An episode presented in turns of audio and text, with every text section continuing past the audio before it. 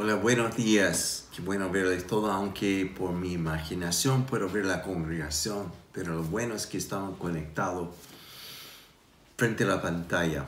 Hay muchas cosas que han pasado en esta semana y a la vez tengo muchas buenas nuevas que quiero contar hoy día.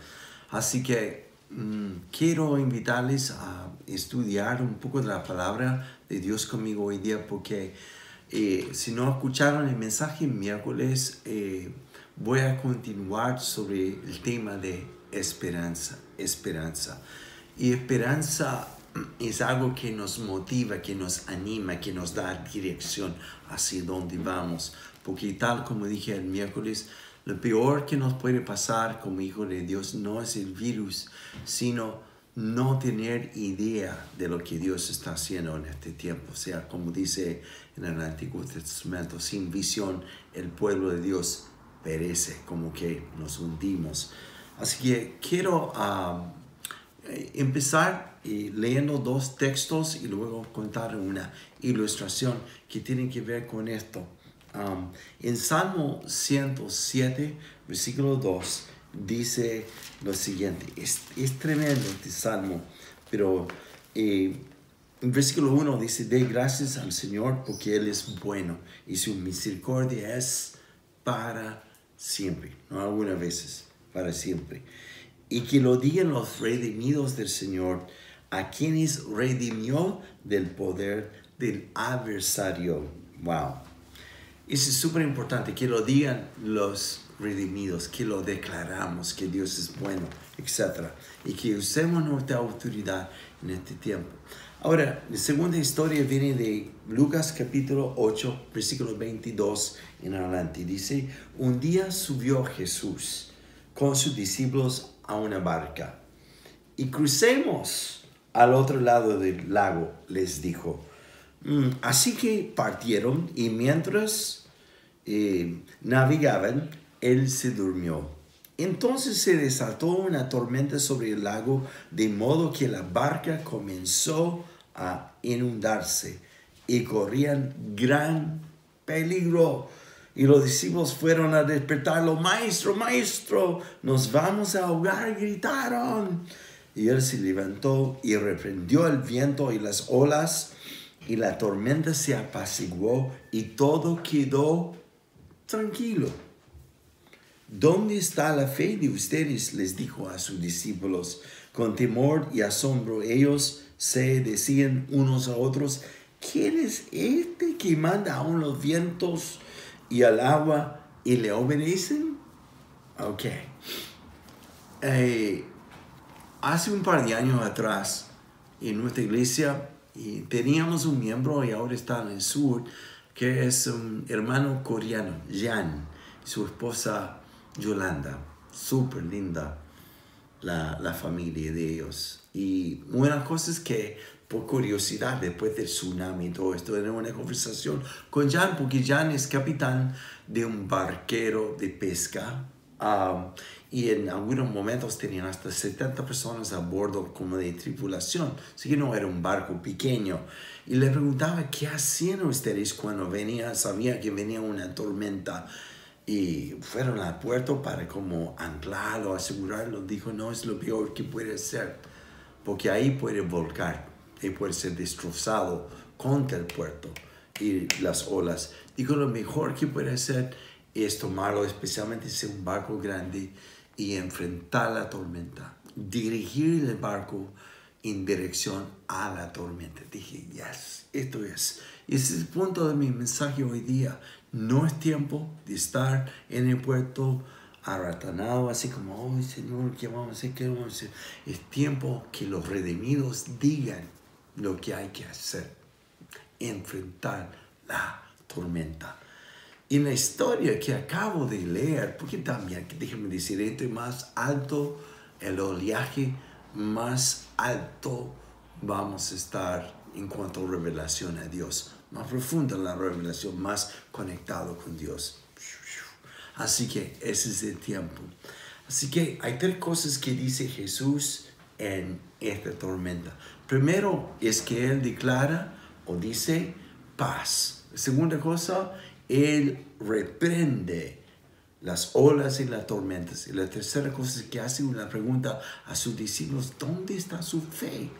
Solo quiero entrar muy breve en cada uno de esos puntos porque quiero hablar de las tormentas que hay hoy en día sobre las naciones. La primera cosa que dice Jesús es paz, no dirigido a las olas o a la tormenta, sino a los discípulos. Ya tranquilo, paz. Y, y eso no es una cuestión de como autodominio nomás, porque paz es fruto de estar conectado a Él. Él está, Él está en la tormenta. Así que lo cantamos, no, sé, me acuerdo de el viejo, la vieja canción que pasa en la tormenta. Pero Bill Johnson dice que paz en el mundo es ausencia de conflictos o problemas o adversidad, pero paz en el reino de Dios es en los problemas, en los conflictos, en la adversidad, es la presencia de Jesús en nosotros. Esta es paz, paz, paz.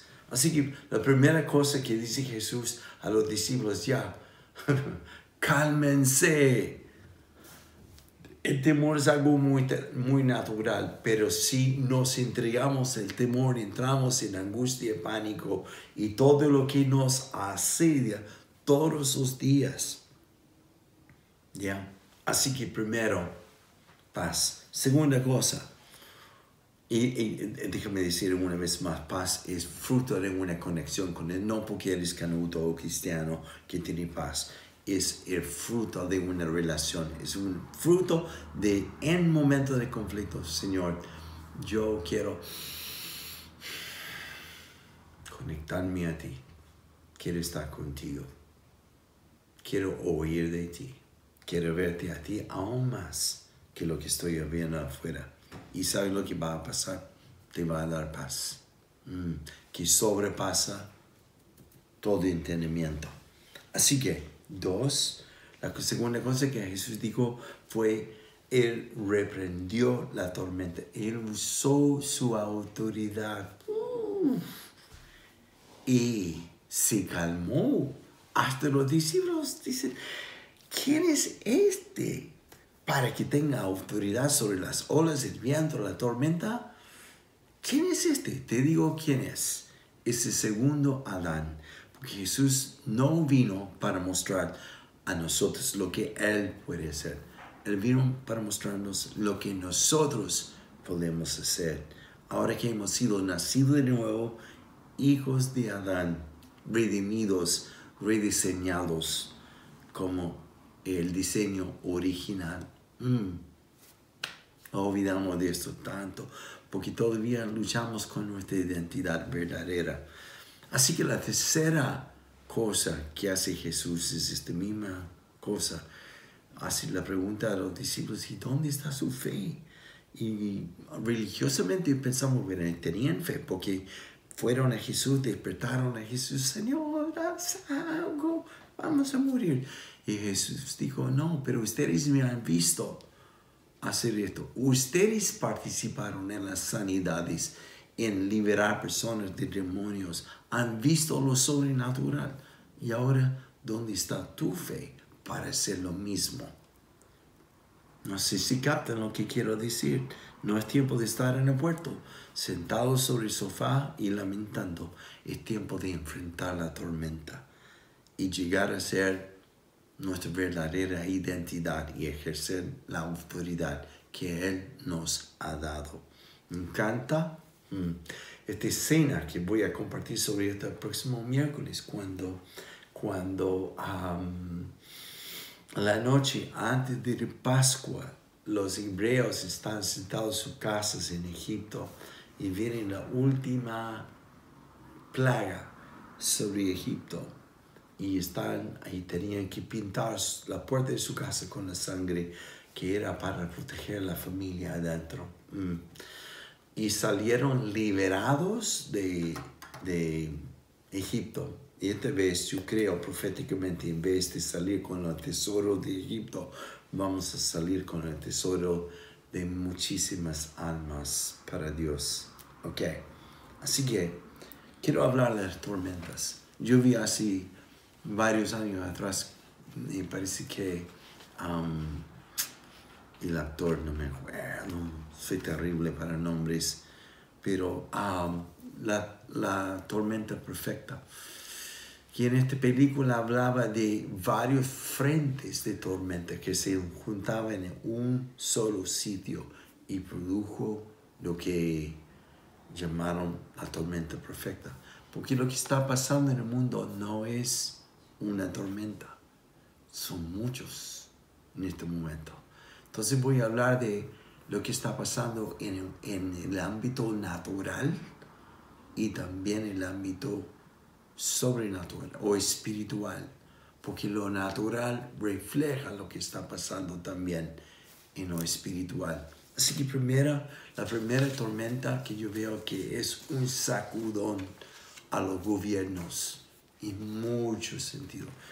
Y el miércoles dije, hay un video que está circulando sobre en, en Sudamérica, Latinoamérica, varios presidentes orando públicamente, pidiendo auxilio de Dios. El vicepresidente de España declarado públicamente un ateo, imágenes de él doblando su rodilla delante de Dios en un catedral. Wow. Eso es lo que dice en Filipenses 2, 9 y 11. Tarde y temprano, toda rodilla y toda lengua confesará que el Señor, toda rodilla se doblará ante Él. Entonces hay un remesón. Los gobiernos no saben qué hacer en este tiempo. No tenemos respuestas en cuanto al gobierno y en muchas estructuras del gobierno están siendo sacudidos como en Chile en este momento. Ese es en lo natural, pero en, en lo espiritual también la estructura o gobierno de la iglesia está siendo muy remecida. La institución ¿Qué hacemos? ¿Qué hacemos? Y hay varias cosas, estructuras que están siendo desafiados en este tiempo. Uno se llama denominacionalismo, donde todo se rige en tu denominación, tu doctrina favorita, tus canciones favoritas y nadie más afuera existe. Es una desunión y una división. Y religión de toda manera no ofrece ninguna esperanza, no hay nada absoluto y está totalmente dividida.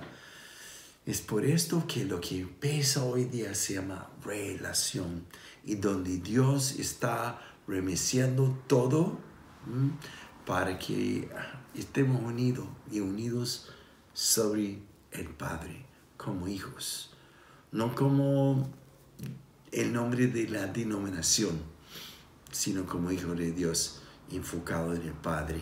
Wow, eso es tremendo, una verdad que vale la pena predicar mucho más sobre esto. A mí me gusta esto en nuestra propia iglesia. El templo ha sido sacudido. Una palabra que di a los pastores y a los ancianos de la iglesia hace como dos o tres meses atrás. Tenemos que descentralizar la iglesia eh, en el Hotel Marriott. Y ya como noticia, no podemos juntarnos en el Marriott durante el mes de abril y mayo. Viene una comunicación de ellos. Estamos siendo descentralizados. En primero de Pedro, capítulo 1, Pedro está saludando a los hijos de Dios bajo de persecución. Y una frase que él usa que me llama mucho la atención dice, como semillas esparcidas Mm, en tantos lugares. Hay semillas de nuestra iglesia en casi cada comuna de Santiago ahora, donde estamos tan enfocados en el sector oriente. Ahora es tiempo de en Santiago Centro, en Independencia, en Puduel, en Maipú, que estas semillas empiezan a crecer. ¡Yay! Algo está siendo remecido en nuestra organización esto me anima mucho. Es una tormenta, pero hay que saber cómo navegar la tormenta. Pucha, no podemos juntarlo, te digo, ¿qué vamos a hacer si van todo el mundo? No, no es tiempo de estar en la puerta, es tiempo de enfrentar la tormenta como hijos de Dios. Ya, Esto me anima mucho. Es tiempo también usar nuestra autoridad como hijos de Dios En 2003 en Canadá hubo una junta de muchos pastores de los Estados Unidos y Canadá y un profeta que se llama Bob Jones estaba orando en su habitación, que en este momento el mundo estaba siendo um, atacado por una, un virus que venía de China de nuevo, que se llama bird flu o influenza de pájaro. No sé si se acuerdan de ave. Y, um, y, y, todos los pastores en un momento están orando, Señor, venga, venga, ven sobre las naciones, haz algo. Y, y, Dios habló al profeta antes de salir a la reunión, dijo, todos están pidiendo que yo intervenga. Yo estoy esperando que ustedes como hijos intervengan. ¿Dónde está su fe? Y cuando él profetizó esto, fue un impacto tan grande que provocó un quebrantamiento. Hmm. De ver el, estado tan impotente y tan nulo de los pastores, tan como pasivo. Y después de este tiempo de, de arrepentir y quebrantamientos, los pastores se levantaron y empezaron a reprender um, influencia de, de ave. Y el profeta Bob Jones dijo, esa misma noche en las noticias, los uh, noticieros anunciaron el pic, el número de muertos más altos todavía desde que empezó este desastre. Pero dijo, después de esto, nunca más supo porque empezaron a desaparecer, desaparecer y se apagó. Es tiempo que usemos nuestra autoridad, que los redimidos del Señor diga sobre mi familia, sobre tu vida. Hay muchos, uff, mucho que quisiera hablar de esto, quizás en otra ocasión, de cómo usar nuestra autoridad. Primero, paz tu familia, tu propia vida. Habla la tormenta. Y tres, usemos la fe que Dios nos ha dado, ¿no? Y vamos a descubrir, ay, ¿quién soy para que obedezca esto? ¿Ya? Amén, amén. La segunda cosa que tiene que ver con estas tormentas, eh, segunda tormenta, tiene que ver con tormenta espiritual, donde nuestros templos, como dije, están siendo desarmados y formados de nuevo. Mm, por favor, entiéndeme, no es para criticar la religión católica, nunca hago esto, y nunca lo haré, pero hubo una imagen que salió y en la prensa hace muy poco del Papa haciendo un decreto en la plaza del Vaticano, donde estaba él con todo su pompa, plataforma, todo en blanco, y él solo, sin ninguna persona en la plaza, obviamente por el pánico de la plaga. Pues como, para mí es como que eso es lo que es religión, tan impotente en este momento. Y este está siendo remecido, todo lo que es espíritu, espiritismo, ocultismo, nada de esto tiene poder para cambiar esto pero que los redimidos del Señor digan, ¿qué tenemos que decir? Profetizar sobre nuestras familias, sobre nuestros hijos, amistades. También eh, dar esperanza. Mm, cuando estoy en la cola del supermercado, aunque estoy un metro y medio de la persona enfrente frente a mí, empiezo a preguntar, ¿cómo estás? Cómo ha significado esto para ti, tu familia, has tenido trabajo y siempre es como, ay, terrible, terrible, ¿hasta cuándo? Y somos mensajeros de esperanza. Mm, hay alguien que te puede dar un ancla en este tiempo, que está sobre todo esto. Su nombre es Jesús, Cristo nosotros, la esperanza de gloria. Nunca autismo, ninguna religión, es la relación con Jesús. También nosotros hemos sido llamados a dar dirección en este tiempo, apuntando a personas hacia Jesús. Entendimiento con revelación, etc. Francisco de Asís dice esto, me encanta lo que... Ah, muchos dicen que él dijo esto. Predique el Evangelio y solamente cuando sea necesario use palabras.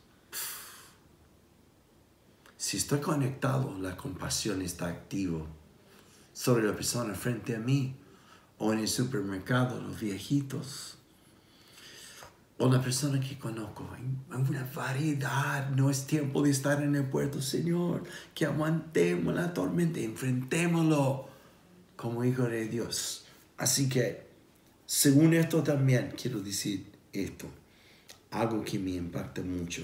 Es una historia de verdad de un emperador de Roma que antes de Constantino. Él se llama Flavio Augusto. Antes de Constantino, una plaga pegó el imperio romano, especialmente la ciudad de Roma, porque los romanos no tenían mucha cultura de higiene. Eso vemos por las películas, etcétera, etcétera. Y, debido a esto entró la plaga y fue tan feroz que tuvieron que evacuar la ciudad. Se fueron y solamente dejaron sus familias, familiares enfermos para morir en la ciudad. Y dejaron a los cristianos, quienes estaban siendo perseguidos por los romanos. Y ahora es increíble lo que pasa, la compasión por sus enemigos hizo que los cristianos empezaron a entender a los moribundos, a los infectados, y por dos cosas, les enseñaron higiene, que los hebreos practican de lavar las manos, sus ropas, bañarse, etc. Y también el poder sobrenatural de Dios a través de los cristianos produjo sanidad en los romanos. ¡Qué tremendo! Y cuando se acabó la plaga, los ciudadanos romanos volvieron a su ciudad para encontrar lo increíble. Sus familiares, muchos de ellos, que fueron sanados por Dios y a través de los cristianos. Y fue tan impactante que Flavio Augusto inventó un término que se llama filantropía, que significa, en, griego o latino, uno, eh, filo que es la palabra para hermano, la generosidad de los hermanos. El impacto fue tanto que el próximo emperador Constantino declaró todo el imperio cristiano. Mm. Dios está sacudiendo este tiempo por mm, nuestras estructuras que hemos tenido, aun como la vida no, no nos sirve mucho, porque estamos navegando en mares donde nunca hemos estado. Y qué bueno porque viene algo extraordinario sobre esto. Y solo voy a leer ahí los últimos cinco plagas, o sea, tormentas que existen en este momento. No tengo tiempo para entrar en esto. Quizás más adelante sí, porque me, me interesa mucho, ¿no? Una próxima plaga, si lo encuentro aquí, por favor, ya, es la tormenta financiera, que, uh, que la estructura mundial acciones de bolsa, todo está colapsando mundialmente. Algunos dicen que va a ser peor que la Gran Depresión en los Estados Unidos porque la confianza de todo el pueblo está en la plata, en sus ahorros o sus deudas, lo que tienen. Y viene un sacudón tremendo, tremendo, aún para los cristianos. Y ese es un tiempo ahora de hacer lo siguiente, entender cuál es más valioso ¿Dónde está depositado tu seguridad? ¿En Dios? ¿Y cuál es lo que tiene más valor para ti? Estaba leyendo en Proverbios, no, en Primero de Pedro, que él dice que antes de Cristo había ciertos deseos que, que formaban nuestra vida. El deseo de tener más, el deseo de tener una casa buena, una casa en la playa. Y nada, esto es mal, sino si esto me forma en la vida, ahora permite que Cristo forme tu vida según lo que es más valioso, tu esposa, tus hijos. Mm. Para esto está este tiempo. Y también tus relaciones con la iglesia, con tus hermanos, verdaderos hermanos, o son números nomás para ti, o tus amistades. Invierte en esto. Y dos, en cuanto a las finanzas, vale la pena alargar un poco más sobre esto. Yo creo que en todo este remesón también tenemos que aprender a ser como familia, porque no lo hemos sido, hemos sido muy individualista. Nuestra cultura en Chile, incluso cultura evangélica, es que cada uno por sí, no más, ¿no? Es lo que me, me, me llena a mí, ya no más. Sacudón, tormenta, enfrenta tu barca contra esto en el momento, ahora en el nombre de Jesús. ¿Cómo lo hacemos? Eh, hay gente, hay muchas familias, varias familias que están quedando sin empleo y uh, hay muchos más que van a venir en el próximo mes, el próximo 30 días. Ese es el tiempo con tu esposa, ser valiente, no egoísta, sino que Cristo sea rey de tu vida, ser Señor de tu vida y tus finanzas. La economía del reino es al revés, no es ahorrar, aguantar, aguantar en este momento. Es ser prudente, pero sí también sembrar, sembrar, sembrar. Vamos a crear una cosa en nuestra página web y, um, eh, de comunicación de, de, cómo podemos invertir directamente al Ministerio de Misericordia Hermanos en Acción. Quizás no puede llegar a la casa de un hermano en el centro, pero a través de lo que vamos a dar, ofrendar directamente a esto, podemos alcanzar a muchos. Aparte con tu esposa hoy día, tus hijos, antes que termine, Señor, aquí está nuestra situación, aquí están nuestras finanzas. ¿Cuánto podemos aportar para ayudar a otros? Ahora que no podemos ir a un restaurante, no podemos ir a la playa, no puedo ver al peluquero, todo esto está ahorrando de una forma o la otra. ¿Por qué no solo de los ahorros sino lo que Dios diga, yo voy a sembrar esto para ayudar a otros. Esto vemos en la Biblia, súper bíblico, de Hechos 2 a 5, como la iglesia bajo la persecución, muchos vendieron a sus propiedades y todo para dar voluntariamente a los demás, porque empezaron a vivir como familia y muchas instancias de esto. Y la última cosa que voy a decir es que habrá una tormenta y que tiene que ver con relaciones sociales, donde estamos manteniendo la distancia y todo esto, Dios está diciendo, prepárense, viene la condes por la cosecha que viene. Mismo profeta Bob Jones en el año 78 y un año antes que murió, hace cuatro años atrás, profetizó que tuvo no una visión, sino una visitación en el cielo. El Señor le profetizó que en el año 2020 habrá una cosecha mundial de un, un billón de jóvenes. Y escucho al Señor preguntarnos, yo decir, estoy listo, pero ustedes no. ¿A cómo estamos? No. Y esa es una tormenta que tenemos que enfrentar.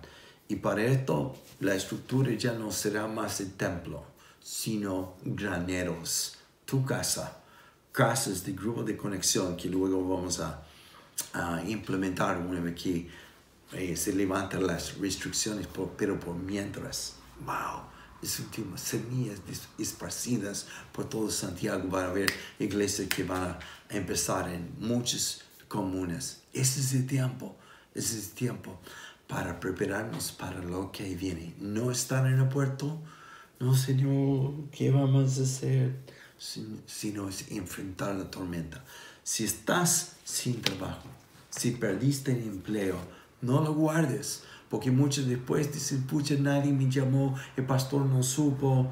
¿Cómo vamos a saber si no lo sabes? Llama a la iglesia, haznos ver en qué estás, porque ese es el momento para que se levante la familia. Y por sobre todo es el momento de enfrentar la tormenta. Lo que dijo Jesús, de nuevo digo, paz. Dos, la autoridad que usó para reprender la tormenta en tu familia. Vamos a ejercer esta autoridad. Nada en mi casa, nada en mi complejo de condominio, ni en el barrio, Señor, ven sobre esto. Y la tercera cosa, usa tu fe, usa tu fe de practicar lo que ya sabes. Enfrentemos las tormentas, porque son varias de sacudones de instituciones, sacudones espirituales, sacudones financieros, pero relaciones sociales, y menciono los últimos dos o tres para terminar. Tormenta emocional no es tiempo de entregar tu control a tus emociones, sino el control de Dios sobre tus emociones. Sobre enfermedad es una tormenta. Ejercer sanidad. Todos ustedes, incluyéndome mí, hemos sido equipados y no quiere sanar. Úselo. Finalmente, geofísico, habrán aumentos más y más de tormentas, terremotos, huracanes. El año pasado, primera vez en la historia de Chile, el primer tornado que pasó aquí. ¿ya? Todo eso son, como dijo Jesús, son dolores de parto. ¿Para qué? ¿Para el anticristo? No. Dice, para que se levanta esta generación que todo el mundo puede ver ahora la manifestación de los hijos de Dios, porque Jesús dijo antes que venga el final, el final de Satanás, no de nosotros. Antes que venga el final, el Evangelio será predicado en toda nación.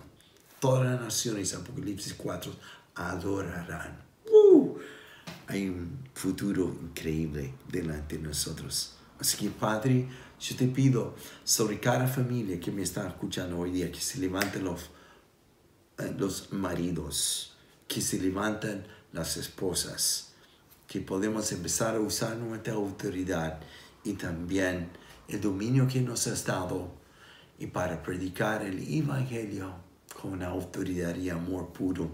Gracias Señor por la oportunidad que tenemos para brillar. Y gracias aún para aquellos que pueden estar enfermos o en tremenda necesidad de desempleo, lo que sea, que seamos familia, no una institución en este momento. En el nombre de Jesús, que los redimidos del Señor digan, amén. Vamos.